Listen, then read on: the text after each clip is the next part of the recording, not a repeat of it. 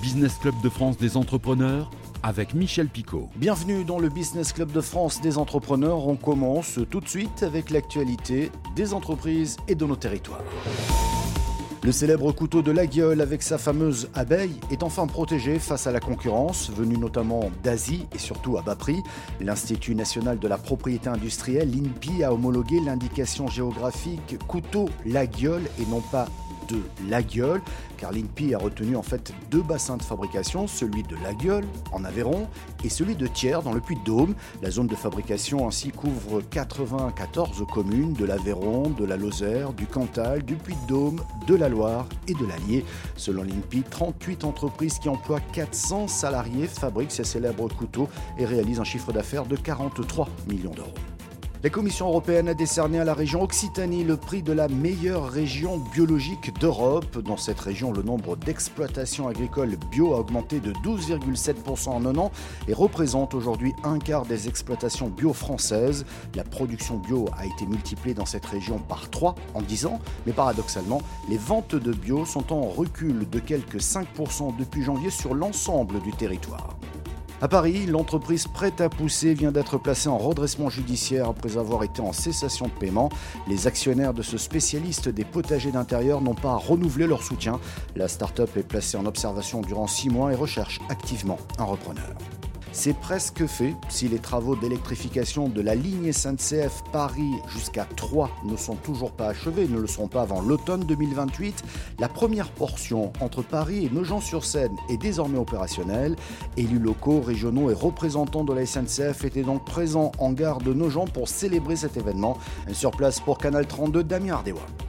Vous le voyez avec ces caténaires juste au-dessus de moi, c'est un moment historique. L'électrification de la ligne SNCF 4 est effective entre cette gare de Nogent-sur-Seine et la gare parisienne de Paris-Est. La plupart des élus locaux, départementaux et régionaux se sont donné rendez-vous ce lundi après-midi pour célébrer l'événement. Ils vont d'ailleurs rallier la capitale en empruntant ce train électrique. Bien sûr, il faudra encore attendre 6 ans pour retrouver jusqu'à 3 des caténaires, mais cette première première étape est la fin de longues années, de très longues années de négociations, de discussions, de recherche de financement et même de bras de fer avec l'État. Le protocole d'accord avait été signé en 2011. C'est quand même une grande satisfaction. Ça fait 30 ans pour ma part que je travaille sur ce dossier, 30 ans qu'on essaie de mobiliser tout le monde, 30 ans que la population nous accompagne, nous les collectivités locales, dans ce combat. Il y a eu plusieurs étapes. J'ai encore en souvenir Nicolas Sarkozy, président de la République, qui est venu à l'hôtel de ville. J'étais à l'époque ministre des Finances et qui, au nom de l'État, avait pris un engagement irréversible, qui avait été remis en cause derrière par les techniciens de la SNCF. Enfin, c'était vraiment un dossier très compliqué, mais je pense que maintenant c'est vraiment irréversible. Les financements sont là. Euh, nos gens est électrifiés pour le le Nogentais de naissance que je suis, c'est une, c'est une grande, euh, au fond, une grande espérance et une grande satisfaction. Maintenant, il y a encore beaucoup de travail. Il y a encore euh, six ans de travail pour aller euh, jusqu'à Romy et jusqu'à Troyes. Donc, on va maintenir la pression, s'appuyer sur la population, toujours exiger une qualité de service public supplémentaire, ne plus accepter l'inacceptable comme on l'a fait pendant d'années. Euh, l'inacceptable, c'est euh, des trains qui euh, ne partent pas ou qui n'arrivent pas, où les gens ne sont pas prévenus. Donc on a encore beaucoup de travail, mais c'est quand même une sacrée étape franchie sur un dossier qui aura occupé l'aube et les aubois de, de ces générations pendant un demi-siècle. Et les Zig, c'est le nom de la toute jeune entreprise et l'anagramme aussi du prénom de la grand-mère paternelle de Cindy Ruet. À 32 ans, cet ex-comptable s'est récemment lancé dans la création de vêtements haut de gamme pour femmes à partir de tissus de grandes marques non utilisés dans une démarche éco-responsable. Son portrait dans le reportage de Vosges TV. Elésig, c'est le nom de sa toute jeune entreprise et l'anagramme du prénom de sa grand-mère paternelle, dont elle dit avoir les yeux. À 32 ans, cet ex-comptable originaire d'Eloi s'est récemment lancé dans le prêt-à-porter pour femmes et ses créations sont réalisées à partir de tissus de grandes marques, un choix évident pour la jeune femme après le premier confinement. Ça a vraiment été un déclic pour moi et où je me suis dit qu'il fallait que je trouve quelque chose qui soit beaucoup plus en adéquation avec mes valeurs. Donc j'ai décidé de tout quitter pour, euh, pour créer ma marque de vêtements. Je veux être le moins polluant possible. Donc euh, pour le coup, j'utilise des stocks dormants de grandes maisons de couture pour créer les vêtements. Je fais confectionner uniquement ce qui est commandé. Euh, ça évite ainsi d'avoir des stocks beaucoup trop importants. Et puis on crée uniquement ce qui, est, ce qui intéresse la personne, le modèle qui plaît, la taille. Et pour mettre toutes les chances de son côté, elle s'est s'entourer de professionnels. Après un passage chez une styliste, les modèles sont enfin prêts à être confectionnés et c'est Emeline qui s'en charge. C'était le côté un peu euh, challenge pour moi qui travaille à mon compte et, euh, là ben, donner un petit coup de pouce à, une créatrice et euh, qui plus est qui avait les mêmes valeurs que moi sur tout ce qui est éco-responsabilité et développement durable. Donc euh, du coup, euh, ça m'a semblé, euh, ça m'a semblé le bon moment et le bon projet pour, pour me lancer avec Cindy. Je cherche les tissus et une fois que le tissu est trouvé, je me dis tiens qu'est-ce que je peux faire avec ce tissu-là? Et, et c'est comme ça que l'imagination vient. Je m'inspire de, de tout ce qui m'entoure, que ce soit les personnes, les couleurs, le paysage. La chef d'entreprise a créé sa boutique en ligne fin août et ça fonctionne plutôt bien. J'ai beaucoup de retours positifs, donc je suis ravie. Je ne m'attendais pas à avoir autant de, commandes, donc euh, c'est vraiment génial et ça me, donne, euh, ça me donne encore plus envie de continuer. On aimerait bien trouver euh, une nouvelle couturière pour donner un petit coup de pouce et puis me donner un petit peu de temps pour me consacrer aussi à, à d'autres projets sur mon entreprise aussi. Des projets, Cindy Ruher n'en manque pas. Elle sortira à la fin de l'année en co-création avec Maya Mentrel de l'entreprise Stilco de Champ-le-Duc la collection Capsule. Donc un modèle euh, disponible en très très peu de quantité, euh, à peu près 20-30 pièces. Et, euh, et, voilà, je n'en dis pas plus, je garde le suspense. On n'en saura pas davantage, pas plus d'ailleurs que sur sa collection Printemps-été 2023, sur laquelle elle travaille également.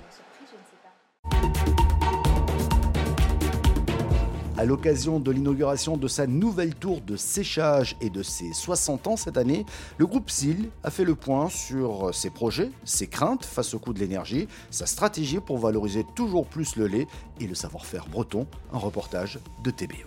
20 000 mètres carrés, 48 mètres de haut, l'entreprise SIL s'offre une nouvelle tour de séchage aux mensurations prometteuses qui veut permettre de produire une poudre de lait voulu irréprochable au niveau microbiologique. On a aujourd'hui euh, la tour qui est probablement la plus sécurisée d'Europe.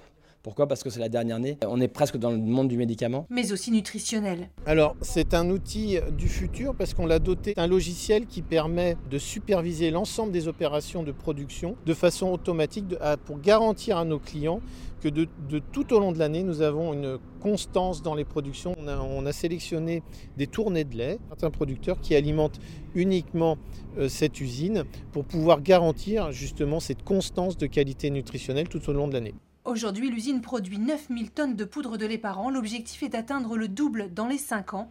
Un investissement de 95 millions d'euros qui doit permettre au groupe de se propulser sur le marché international car si le marché chinois s'est refermé... Au Moyen-Orient, euh, il n'y a pas de production laitière, donc les produits euh, comme tels que le lait infantile sont majoritairement importés. On a une carte à jouer, euh, clairement. On a déjà signé une quinzaine d'accords avec des distributeurs. Mais à 60 ans cette année, le groupe craint aujourd'hui d'être freiné dans son essor par sa facture énergétique. En croissance près de 800%, donc c'est quelque chose qui est presque insupportable financièrement. Donc il faut qu'on s'organise avec méthode, mais il faut aussi qu'on soit soutenu. Les dirigeants ont rédigé une lettre à l'État pour demander de l'aide. À ce stade, il n'y a euh, pas de répercussion sur le prix du lait, pour être très clair. Euh, c'est évidemment un élément qui pourra intervenir en 2023 si euh, des dispositifs n'étaient pas mis en place. Si demain on sèche pardon, moins de lait, on collectera évidemment moins de, de lait et donc ça va impacter directement nos producteurs. Malgré la tension énergétique, l'entreprise bretonne, qui réalise en 2021 516 millions d'euros de chiffre d'affaires et vise les 600 millions en 2022, est optimiste. Devant être en permanence à la recherche de, de valeur ajoutée, création de valeur, et c'est un outil qui, euh, comment dirais-je, est vraiment structurant pour, pour l'entreprise, mais aussi pour le monde agricole finistérien. Le groupe a recruté et 70 personnes travaillent sur le site de l'Andivisio. Direction la Sarthe, beaucoup de nouveautés pour la petite équipe de la ferme de Métairie au Mans en cette rentrée 2022. Elle lance tout simplement un nouveau produit. Il s'appelle le ketchup bio Made in Sarthe, un reportage de Le Mans TV Sarthe. Dans ces marmites, l'une des premières cuvées de ketchup bio sartois, fabriquée à la ferme de la Métairie par la gérante elle-même. On les passe au tamis, on obtient la pulpe, et la pulpe on la remet à cuire et à diminuer avec l'ail, le vinaigre de cidre, le poivre en grain et le sel. Et en fin de cuisson, on rajoute un peu de sucre. Ici, pas de secret de fabrication, mais du savoir-faire artisanal, avec des produits bio uniquement, comme ce vinaigre de cidre. Oh, oh bah voilà ah, Merci Maëva Déjà connue pour ses confitures et sorbets, la ferme de la Métairie se diversifie avec le sourire et un peu par hasard. Alors c'était pour pas jeter. Euh, J'avais de la tomate euh, au congélateur parce que je voulais faire un sorbet tomate. hein, euh, J'ai essayé, je l'ai mis sur les stands à Paris, à Versailles, et puis ça n'a pas eu le succès que j'attendais. Donc je me suis retrouvée avec des tomates congelées, et euh, vu qu'on allait déménager, je me suis dit, bah là, il faut qu'on trouve quelque chose pour les tomates. J'ai simplifié la recette que j'ai trouvée, parce que j'avais pas tous les ingrédients. C'est un peu une création, vu que j'ai pas mis les ingrédients qu'il fallait normalement. Il manque quelques épices, mais du coup, euh, vraiment, il est apprécié. Euh, tous les gens qui ont goûté m'ont dit, il est vraiment très bon. Et puis pour euh, terminer, portrait d'entrepreneur créateur accompagné par le réseau BGE. Cette semaine, nous partons dans le Vaucluse, c'est en Provence, pour rencontrer Angélique Lecomte. Elle a créé les monocyclettes. Allez, direction la Bastide des Jourdans, c'est dans le Vaucluse.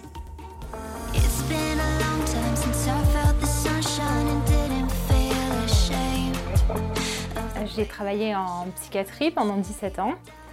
Et euh, il y a 5 ans, j'ai eu un cancer du sein. Et j'ai arrêté ma carrière à ce moment-là. Euh, après euh, l'ablation du sein, moi j'ai fait le choix de, ne pas faire de reconstruction chirurgicale.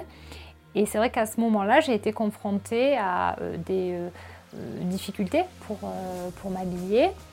Et je me suis dit, bah, il faut absolument repenser les choses, il faut, il faut pouvoir proposer des choses qui soient plus adaptées, plus adaptables et, euh, et- plus dans l'air du temps aussi. Les monocyclettes, c'est un, concept. En fait, c'est un concept qui propose des produits permettant aux femmes de gérer leur mastectomie comme elles le veulent. Donc les produits, ça va être les tatouages éphémères, la lingerie et les vêtements. C'est trois produits qui sont complémentaires. Aujourd'hui, les monocyclettes vendent essentiellement sur Internet. Et hum, là, dans les mois qui arrivent, on va commencer à distribuer. Je suis convaincue que quand on veut, on peut. Et que malgré les difficultés, il y a toujours des solutions. Je, vis une expérience extraordinaire qui m'enrichit, euh, qui m'apporte euh, énormément. Donc, euh, je ne je regrette rien. Merci de votre fidélité. Cette émission est disponible en podcast audio, bien entendu en vidéo sur le site internet de votre télévision. On se retrouve la semaine prochaine.